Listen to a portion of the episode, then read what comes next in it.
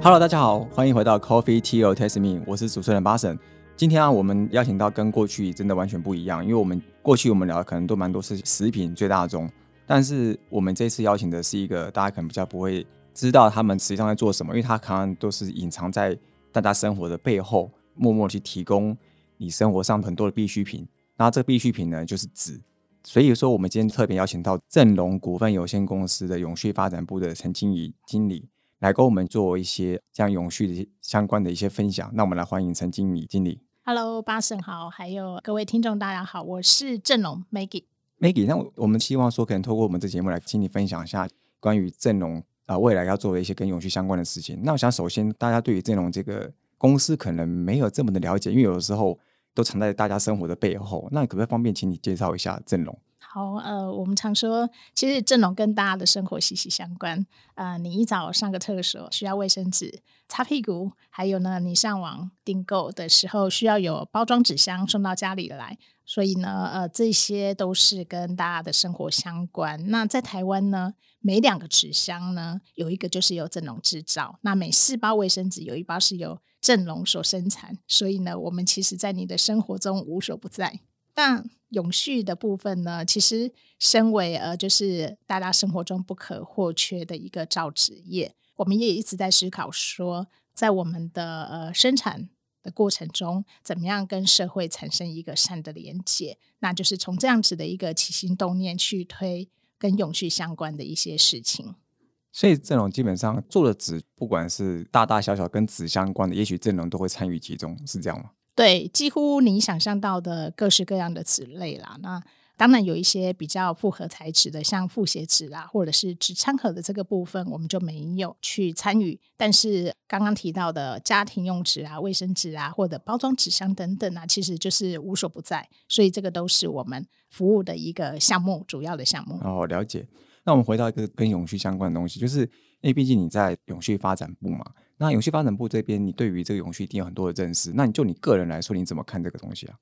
其实我在想的没有很伟大啦。其实我一直在想说，当你在做每一件事情的时候，呃，你有一份体贴的心，呃，往往可以想到就是说，哎，你做了这件事情之后，你对你周遭的人或者是你的下一代会有什么样的影响？那我大概用这个为出发点。其实就像举个例来讲好了，你上完厕所，那我觉得冲个马桶，把马桶盖稍微擦干净一下，留给下一代他一个方便使用的一个空间。我大概就是从这个出发点来做永续，就是贴心、啊体贴，对，贴心下一个人，是，先不要想到下一代，搞不好下一个人就够了。对，是，OK，第四也是我第一次听到这样一个角度，就是你不要想到太远，下一代也可能对你来说你可能想象不到，但下一个人你如果可以让他获得更好的东西或者更好的环境，其实他就是也是永续的一种。对，是。OK，回到阵容部分呢、以你在公司去想要去推动永续嘛，那整个阵容现在怎么样去面对这个永续这样的一个趋势，然后怎么样想要来去做什么样的措施来应对啊？好，刚刚有先分享起心动念啊、就是在追求产业跟社会间善的一个循环，只又跟我们的生活息息相关嘛。那我们觉得最重要的一件事情就是先负责任的生产，在你生产的同时呢，呃，你怎么样就是说用最少的资源创造最大的一个价值？那我觉得就是先从这个来出发。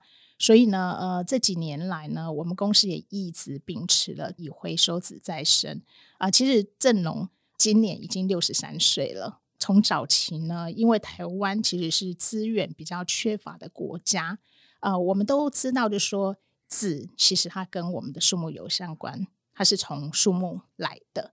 但是呢，我们也因为资源有限，所以呢，我们从正龙的第一天开始，我们都是以回收纸再生为主。那以我们目前的产品线，刚刚讲的呃家庭用纸，还有我们的包装用纸等等呢，总 total 加起来呢，我们有将近百分之九十三的纸制品都是用回收纸再生。那我觉得这个就是我们最先的一个出发点，负责任的一个生产。所以想问一下，就像目前，因为毕竟刚刚提到纸箱，你们可能两个就有一个是你们的，然后日常生活用纸四个就有一个是你们的，所以你们在台湾造纸业算是一个具有一个一定的规模。那造纸业大大小小都有，在这个业界里面，大家怎么样来去面对？有没有一个基本上大家怎么样认为的一个趋势啦？OK，呃，我我觉得就是以正农在目前台湾产业的定位跟规模来讲，确实啦，我们呃有必要就是说去影响大家往善的循环这一块去走，因为正农最先我们投入回收纸再生，那当然也会去影响到。其他的职业也纷纷的投入。那我刚刚有提到，就说九十三 percent 的我们是用回收纸来再生。大家都知道，其实除了卫生纸不能回收以外，因为你用完就丢到马桶去了嘛，或者是垃圾桶嘛。卫生纸因为擦完屁股，所以不能回收。呃，对，因为个人卫生嘛。那我们的习惯就是，呃，不是丢马桶，就是丢垃圾桶。所以呢，除了卫生纸不能回收再生以外，你大概接触到的纸类。都可以再生，而且呢，甚至可以回收使用再生五到七次。所以卫生纸不算是一个永续的产品，因为它很难永续，它只要用完一定会消失掉。对，所以呢，我们也在鼓励大家，就说：哎，你既然是一次性的商品，你或许有其他更好的选择，你可以使用再生的啊，或者是哎，不要那么浪费吧，不要一次我就抽了五六张、好几张这样子。OK，因为我我以前都以为说卫生纸原来擦完应该可能还可以被回收。呃，没有，对，是没有。好，所以卫生纸感觉这个产品是很难做永续的产品。呃，你有其他的选择，比较绿色的选择，对，或者是用用水。难怪现在看起来推行用那个什么免治马桶那种清洁，好像是真的比纸来的好。以永续来不过通常就是那个水洗过之后，你可能还是会抽个几张把它擦掉。对，OK，跟我想象的不太一样。所以在其他造纸像你们引领他们去推行这个部分的时候，在带动他们的时候，有没有遇到什么困难？因为毕竟你们的规模比较大，那其他的造纸也可能比较小。对对，呃，其实你要使用回收纸再生的过程里面呢，最主要的就是一些呃环保还有先进设备的一个投入啦。譬如呢，那个包装纸箱啊，你拆开之后呢，请问你会把胶带啊那些呃或者是什么钉子弄得很干净吗？就说你应该是会跟着这些所有的纸箱进入到我们的职场，所以我们就要投入一些呃设备。再把这些非纸纤维的东西去取出来，所以这个部分我们又常讲，造纸业就是还蛮技术密集、资本密集的一个行业。所以当然，对于小厂来讲的话，他们确实是有一些投入的一个门槛。那如果像其他造纸业有这些门槛，他们可能会一些困难。如果要让他们去改变的话，你觉得政府的政策比较重要，还是说你觉得这个总体的趋势是他们会比较好去推动他们的？呃，这个部分来看的话，我觉得都有啦。第一个，因为我们现在在做呃，就是生产制造的同时，你同样的你要思考到的说，你对这个社会，你对这个环境留下些什么？当然，你不能有一些二次的污染，所以你政府会有一些立法。然后再来呢，企业呢，你也要有一些竞争力，尤其现在大家都在讲绿色的商机。比如说呢，我们其实有很多的品牌客户，包含我们的包装纸箱，都是行销到国际上去的。那品牌客户他对于你所有的制成面、生产面，他的要求是会非常的严格。除了要绿色生产之外，他也要了解，就是说，哎，你的。在生产的过程当中，你有没有呃善待你的员工？就是你要创造一个幸福职场。所以其实从政府端或者是从客户端，其实都有设下了蛮多的一个门槛。那我们可以做的就是说，我们尽量发挥我们台湾品牌特有的一个就是呃影响力。那当然，我们也很愿意开放工厂，或者是说。办理一些呃研讨会、分享会，我们来跟我们的其他的呃整个产业链的伙伴呃来分享。了解，因为感觉他们应该是需要有一个可能叫一个范例，他们才知道说原来做什么方向才是比较对的方向。因为有时候他们其实说永续来讲是蛮空洞的，他有时候也不知道到底要干嘛。对对对。那这样目前来说啊，以造纸业这件事情来讲，你觉得这个永续这件事情是一个机会还是挑战呢？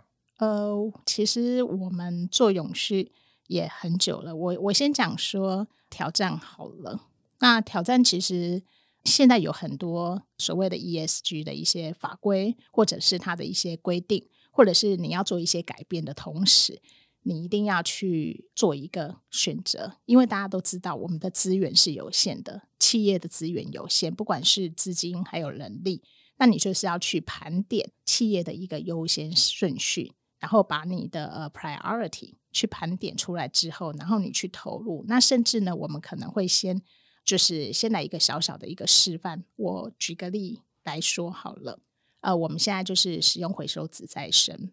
但是我们现在也开始尝试呢，把大家呃，就是一些纸餐盒、纸杯等等。巴神，你知道吗？我们台湾的一年消费使用呃有八十亿个纸杯跟纸餐盒。八十亿？对，八十亿。你说台湾而已吗？台湾而已。那尤其是疫情期间，那现在大家不是都喜欢外送啊、啊外带啊，所以纸餐盒的量就非常非常的多。但他们是一个很大的问题吗？对，因为大家都就是用完这些纸餐盒之后，请问你你会做什么事情？就直接一般垃圾丢了，不是？因为它有油油的。对，但是你知道吗？它其实是很好的呃再生纸的一个来源。但我听说是不是因为有膜有油，所以很难处理？对，所以呢，在三年前。我们也是正视到这个问题，因为有很多纸餐盒的一个乱象嘛。那政府也希望就说，哎，我们身为造纸行业的领头羊，可不可以来做一些什么事情？可是其实这些餐盒，就像你刚刚提到的，它里面有塑胶膜啊，就是塑胶淋膜 PE。对我们一般的造纸厂来讲，我们是没有办法处理的，它只能呃有一些专业的处理厂来处理。可是呢，它又很难处理，就像你讲的，可能有一些汤汤水水。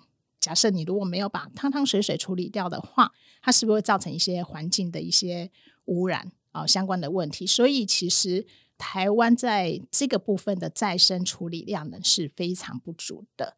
但是后来我们也思考到，就说呃这是一个社会的一个蛮头痛的议题。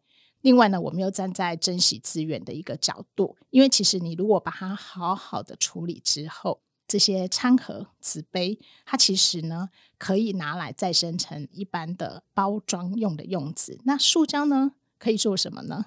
啊，有两种去处，它可以成为再生塑胶粒，那它也可以成为所谓的再生燃料，变成我们纸厂在呃就是发电，可以成为取代煤炭的替代燃料。所以像你刚刚讲那个呃塑胶盒。要去把纸餐盒里面那些塑胶膜去把它弄出来。我自己听说是不是有一个什么离心的一个机器，就是把它打碎之后，它要能够离心，让它分离，它才可以真的取出来。可是那个设备是很贵的。哦，对对，所以呢，呃，刚刚就是回到挑战嘛，呃，我们要一直去挑战自我，然后也要去在更多的开拓一些再生浆料的一个来源。所以我们就先在我们的竹杯厂有投了一个示范性的一个呃设备。就是一个高效率的呃临摹设备，它可以来把纸浆跟塑胶做分离。那分离之后呢，就可以进到我们的再生纸的制成。那塑胶呢，我们就把它转制为我们工厂需要的替代燃料。哦，所以你知道这个机会跟挑战，可能就是挑战可能来自于说这个设备你需要去做一个投入，因为这设备可能它是有，但是它比较昂贵，它可能对于是一个很大的资本支出。但你可能投入之后。你能够把这些所谓纸餐和这些有效的去处理，它就会变成一个更源源不绝的原料来源。对，永续原料的来源，就不用再去砍树了。然后可能从这八十亿个。能够处理掉百分之四十五十，搞不好就很够你用很久一段时间了。对，所以我们呃在三年前建立这样子的一个呃就是创新的一个循环经济的模式之后，哎，我们今年呢又开始呢在我们的另外一个工厂，我们也投资了一个更大的设备，开始呢未来然后在明年这个时候，大概台湾每两个纸餐盒呢就会有一个进到正农的池厂再生。哦哇，那真的很猛！我刚刚还猜的没错，其实基本差不多百分之五十哎。对对对，你很厉害。OK，然后想请问一下，那像目前呢，你们在公司推行这个 ESG，就以内外来讲，分别目前的进度大概怎么样？我们一直在讲说，我们推 ESG 有两个重点，就是一个 outside in，就是由外而内。呃，我们要去了解法规趋势。那其实你在了解这些法规趋势的同时，你就可以掌握商机。所以呢，我们会很关注现在整个一些永续的一个趋势，然后还有我们品牌客户的一个要求，会把它 inside out，就是呢会从往里面推，然后呃，让所有的参与的同仁呢，甚至每一位同仁，还有我们的董事会，都了解现在的一个趋势。那我们就会去定下一些不同的 milestone。呃，比如说我们在去年我们就开始有推了一，因为关注到气候变迁是很重要的一个议题，所以我们在去年呢，呃，公司内部呢，我们开始推动一些呃有关于气候变迁对于我们营运的一些影响的相关的一个准则。那我们也很荣幸拿到台湾造纸业第一家取得最高评级 TCFD 的一个肯定。那 Inside Out 的部分，刚刚又回到巴神提到的最重要的一个初衷。呃，我们身为大厂，我们要怎么样去透过我们的一个产业的规模来影响？所以呢，过去我们都是比较低调，譬如就是默默的做。但是现在呢，永续这件事情，你既然投入了，那你就是要去分享、去影响，那带动整个。产业链一起来成长共好。所以刚刚提到一个董事会，我刚刚突然想到一个问题，就是像董事会在听到你们把外面的一些政策或者国外政策，比如说欧洲应该是走到最前面的带回来的时候，他们绝大部分大家都怎么看？是很支持这件事情的转型，还是说他觉得这些支出就像是行销费用一样，像一去不复返的感觉？呃，我要提的是，我们董事会是非常支持这件事情。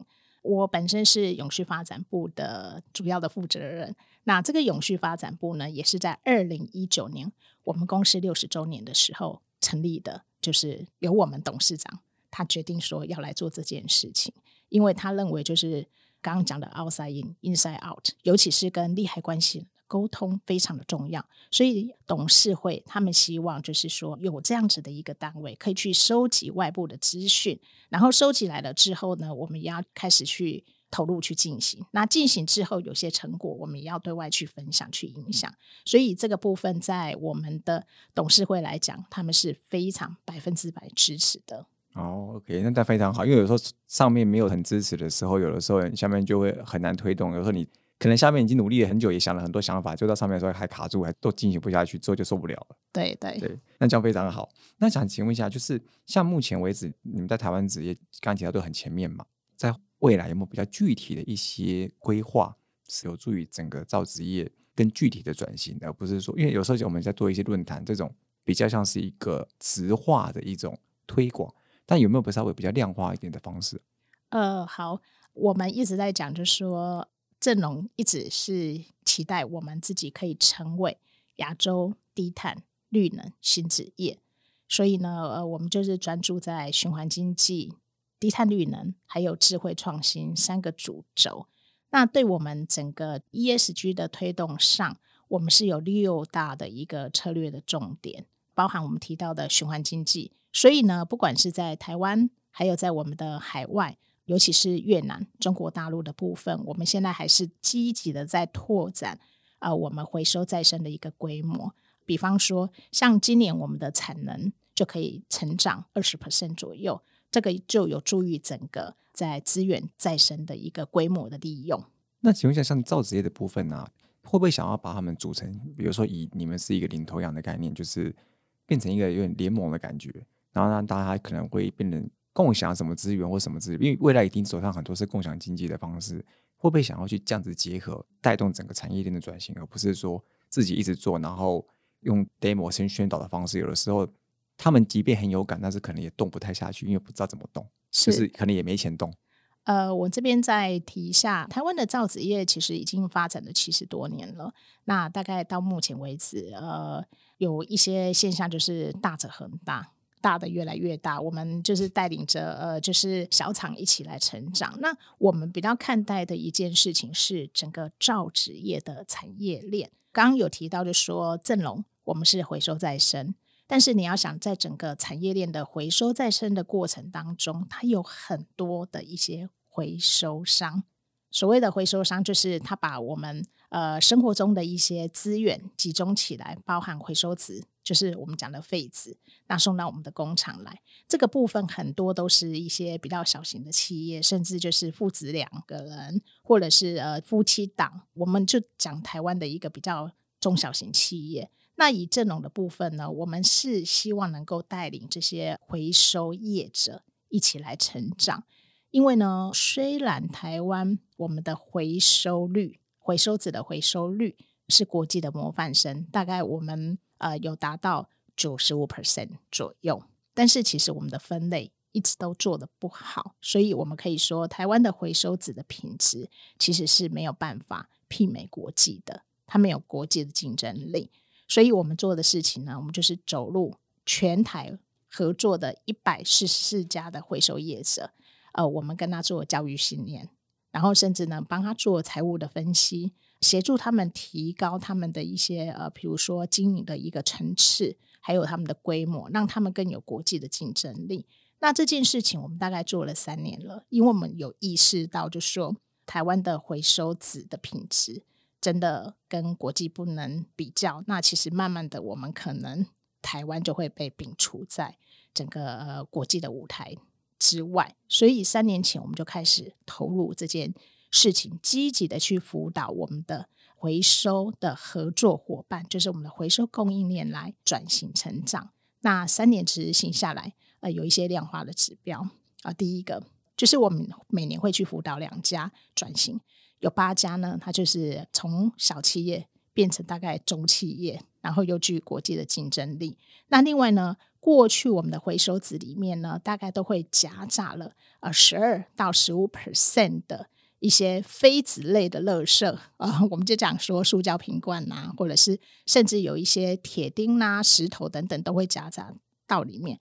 但是三年下来之后呢，这个已经可以减降一半了。再来的话，我们也会辅导他们去把一些回收纸的品质分类的更好，分成五类，每一类都可以卖不同的价格。其实这个对他们而言是创立，那也可以让这些回收纸回到他们该去的地方。因为我们常常在讲适材适用啊，你什么样白色的纸，你生产出来就是白色的；那你瓦楞纸箱颜色的纸，你生产出来就是瓦楞纸的颜色。其实你把它分类好，不仅是经济的创立。更是资源的最佳利用。哦，了解。所以这样看起来，你们辅导也蛮有成绩，而且是辅导到是你们原料的那个提供商，等于是在创造整个循环经济的一个源头。是。好，今天非常谢谢陈静怡那个经理 Maggie 的，跟我们做很多的在造纸业的一些很多相关的这个分享，而且非常的深入哦。我们再次谢谢正隆股份有限公司永续发展部陈静怡经理。呃，谢谢 Pason，谢谢大家。Coffee Tea or Taste Me，轻松聊永续。我们下次见，拜拜，拜拜。